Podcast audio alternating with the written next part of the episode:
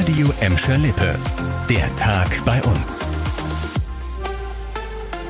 Mit Leon Pollock, hallo zusammen. Schrottimmobilien, die das Stadtbild kaputt machen, ja, weil sie eben nicht schön aussehen, teilweise unbewohnt oder sogar baufällig sind. Immer wieder kauft die Stadt Gelsenkirchen solche Häuser, um sie abzureißen oder zu sanieren. Und immer wieder gibt's dafür auch kleinere Fördergelder vom Land.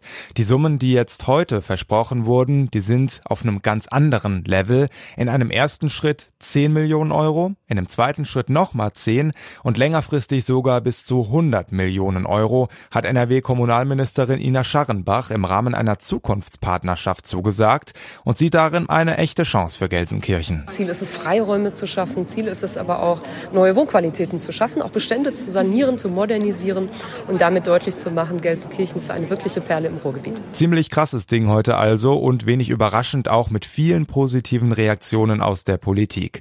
Annika Böhnig hat sie zusammengefasst. Für die Gelsenkirchener Oberbürgermeisterin ist die Millionenförderung der Startschuss für eine Dekade des Stadtumbaus. Neben der Erneuerung von Schrottimmobilien gibt es auch Geld für mehr Klimaschutz beim Bau von neuen Wohnungen. Auch die Große Koalition aus SPD und CDU im Gelsenkirchener Rat spricht deshalb von einem Wendepunkt für nachhaltige Stadtentwicklung. Das Land hofft, dass Gelsenkirchen mit dem Projekt zum Vorreiter für andere Städte mit ähnlichen Problemen werden könnte. Mit dem Geld sollen Schrottimmobilien aufgekauft, abgerissen und neu gebaut oder saniert werden. Damit will die Stadt für weniger Leerstände und attraktivere Wohnviertel sorgen. Das muss richtig kräftig gerumst haben, heute Nacht im Landkreis Gifhorn in Niedersachsen, als zwei Güterzüge zusammengerasselt sind. Und auch wenn es von uns bis nach Gifhorn, habe eben nochmal nachgeschaut, allein mit dem Auto schon mehr als drei Stunden dauert, wenn ihr mit der Bahn fahrt, dann werdet ihr die Auswirkungen auch hier bei uns zu spüren bekommen, vor allem wenn ihr in Richtung Berlin oder Niedersachsen wollt.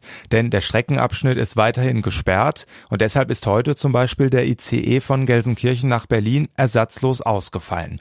Jetzt müssen erstmal die Züge geborgen, die Schienen kontrolliert und die Oberleitungen repariert werden. Und erst dann kann der Zugverkehr wieder rollen, sagt die Polizei. Bei dem Unfall in der Nacht ist auch Propangas ausgetreten. Ein Lokführer wurde dabei leicht verletzt.